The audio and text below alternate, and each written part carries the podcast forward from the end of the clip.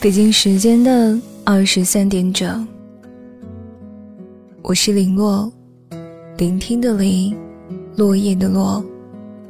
我在北京向你问好，你在哪里呢？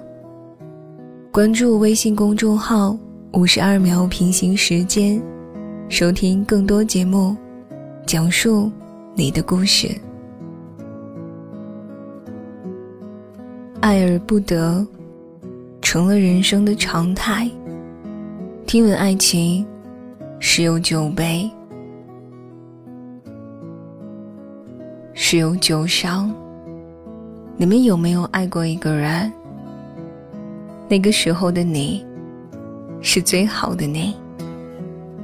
现在的他，是最好的他。最好的你们之间。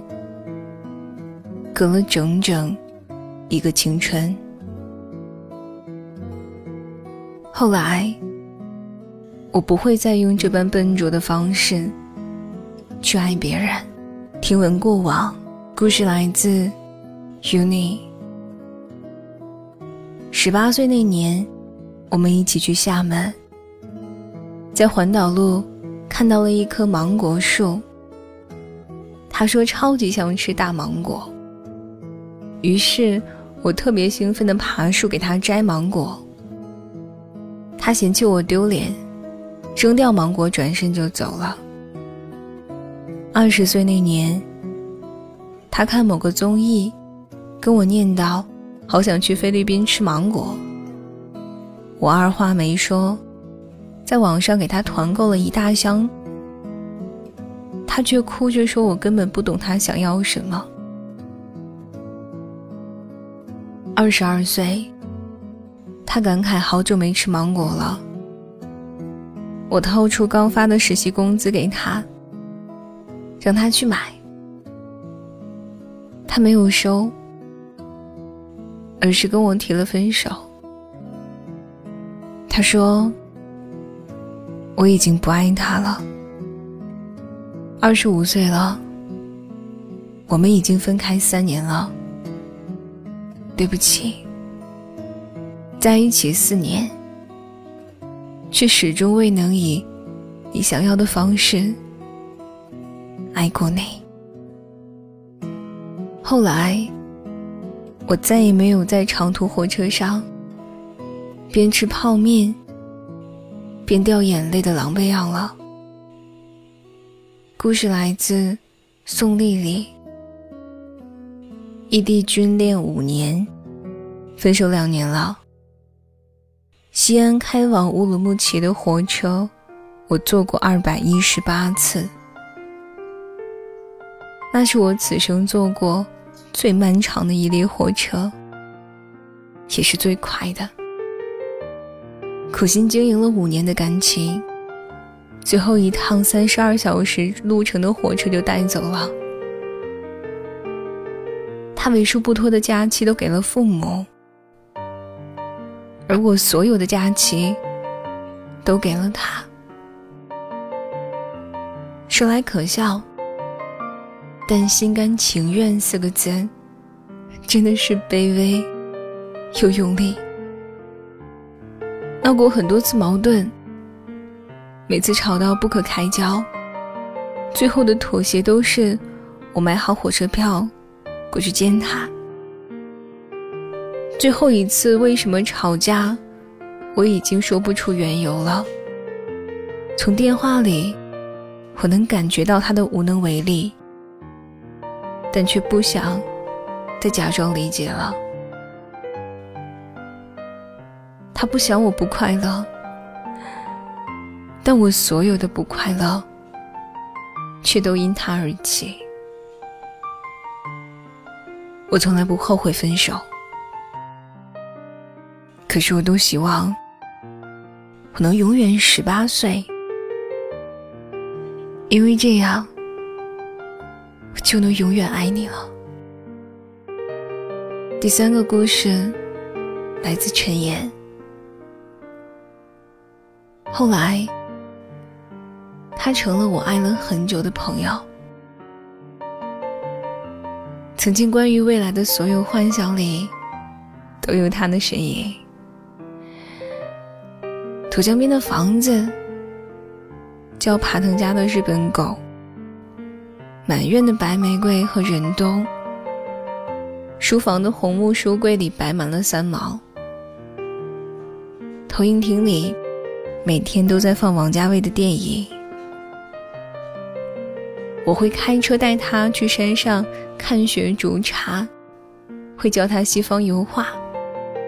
我曾经以为这是他期待的未来，直到我们分开了，我才知道，他喜欢的根本不是那里的房子，也不是那只叫爬藤家的狗，更不是看雪煮茶的惬意。他要的。只是可以痛痛快快爱一场的爱情。喜欢他整整五年，见过他柔情似水的样子，见过他撒泼骂人的样子，见过他背着六十升登山包爬雪山的样子，却唯独没有见过他为爱流泪的模样。我不知道。我们算不算在一起过？但是我很清楚，我们最后没有在一起。你是我爱了很久的朋友，从前、往后都是。第四个故事来自阿文。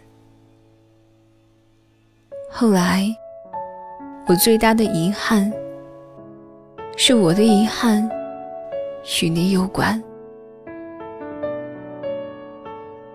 十四岁吧，上学时我没什么钱，他会悄悄塞钱给我充网费，课桌里放我爱喝的茶，甚至还会在我熬夜上网时大清早跑来网吧给我早餐。我对他的所有有意无意的爱意，始终持不接受、不拒绝、不排斥的态度。现在想来，还真是懦弱。他似乎从来没有跟我说过他爱我，他什么都不说，我却了然于心。我们一直这样以不温不火的方式相处。我不断恋爱，不断失恋。他始终一个人，一个人挨过七月酷暑，十月风雨。我知道他在等我，等我告诉他，不必再等了。只是连我都没有想到，那句不必再等了，竟迟了这么多年。二十几岁的时候，我遇到了可以携手相伴此生的人。可那个十几岁倔强要陪我淋雨的傻丫头，偶尔还会跑来我的梦里，纠缠不清。我最后悔的事，是没有爱过你。第五个故事。来自老周。后来，她嫁给了那个可以送她三万钻戒的男人。她跟我在一起的时候，还是二十岁、有情饮水饱的小姑娘。中专毕业，一起去北京打拼，住在十平米的地下室，毫不夸张，最穷的时候一碗泡面。他吃面，我喝汤。他甘愿把自己挣的所有的钱都交给我，让我去闯，去拼。二十岁的他，是那般笃信我能给他一个明媚的未来。可是我没办到。北漂多年，我仍旧一贫如洗。大概是因为男人极度虚伪的自尊心吧，我跟他最终走向了陌路。好像忘了说，我们在二十三岁那年结婚了，没有房子、车子、票子，甚至连亲朋好友的祝福都没有，我们就这么结婚了。但三十岁那年。因为一个可以送她三万钻戒的男人，她成了我的前妻。拿离婚证那天，我看到他手上那颗三万的钻戒，我从来都不知道，三万一颗的石头可以那么美。我也不知道，原来他值得拥有那般美好的东西。那套被我藏在胳肢窝里面的金庸全集，始终是没敢拿出来。那是他二十岁时候最爱读的武侠小说。只是二十八岁的他，已经不需要了。我不是那个开二手书店、过得穷困潦倒的老周了。第六个故事来自芝芝。后来，我成了听歌不会流泪的人。三年前，成都还没大火，我们也都还不知道玉林路小酒馆这么文艺的地方。在春熙路一家独立书店，他抱着一把吉他，弹唱了一首。不再让你孤单，向我求婚。那是我逢听必哭的一首歌。那天却在听到他乌鸦般的嗓音的时候，被逗笑了。他说：“嫁给我吧，以后听歌和唱歌的人都不许掉眼泪。”现在我们的孩子已经一岁半了。他还是那个会唱歌、逗我笑的少年。我愿意，那是从我口中说出的最接近诗的三个字。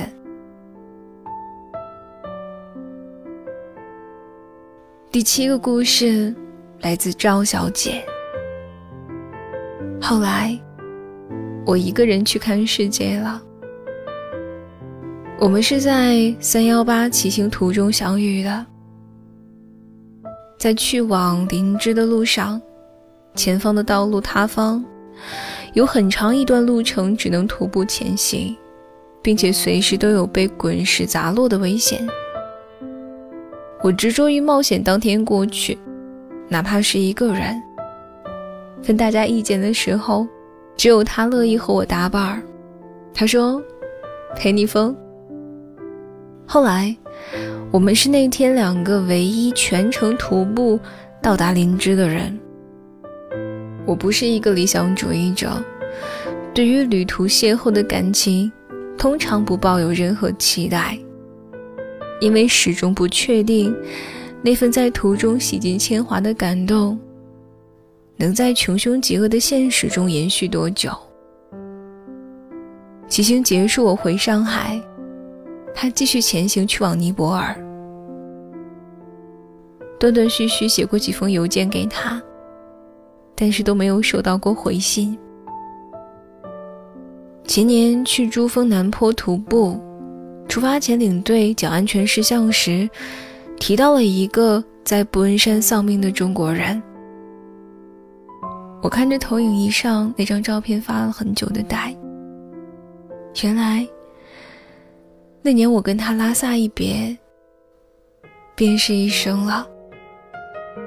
往后多年，我又遇到了好多人，一起在台北听陈升演唱会的人，一起去印度旅行的人，一起滑翔蹦极的人，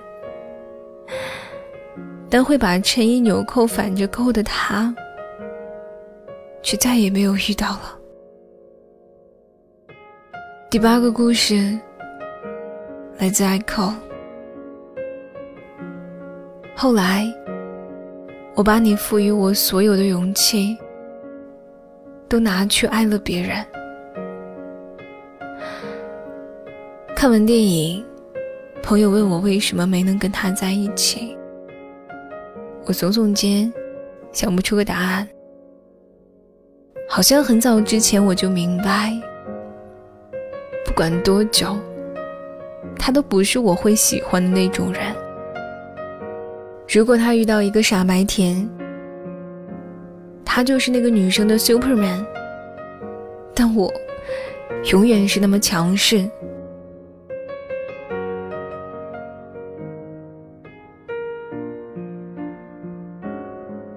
但我永远是那么强势。他拼尽全力。我还是觉得不够好。这些年他应该过得还不错吧？成为了非常优秀的设计师，可以在重庆最繁华的地段开自己的工作室，实现了一切努力就可以实现的梦想。我呢，依旧飘着。也遇到了那个想不顾一切去爱的人，他的爱让我强大。只是后来，我拿着这份爱，去爱了别人。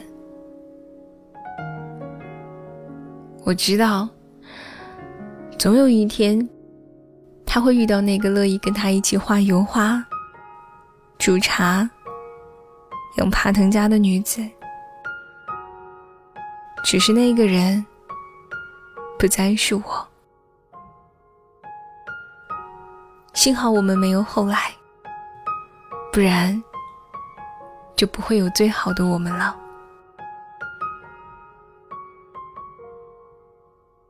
第九个故事来自胖墩儿。后来，我放弃了英雄联盟。你以为这个世界上最难回答的那个问题，还是我跟你妈掉在水里，你先救谁吗？兄弟，我告诉你，不是，绝对不是。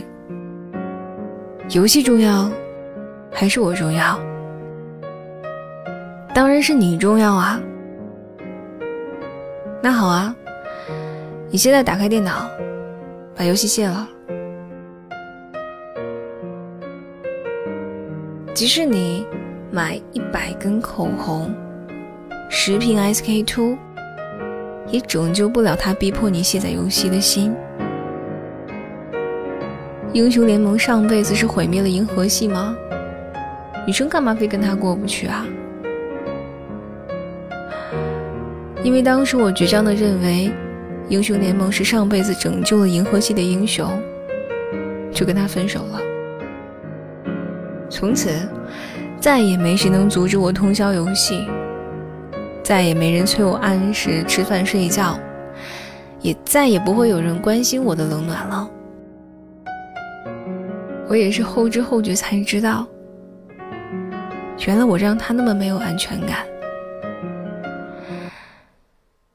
该有多害怕失去，才会跑来跟游戏争宠。姐姐，我卸载了英雄联盟，你能回来吗？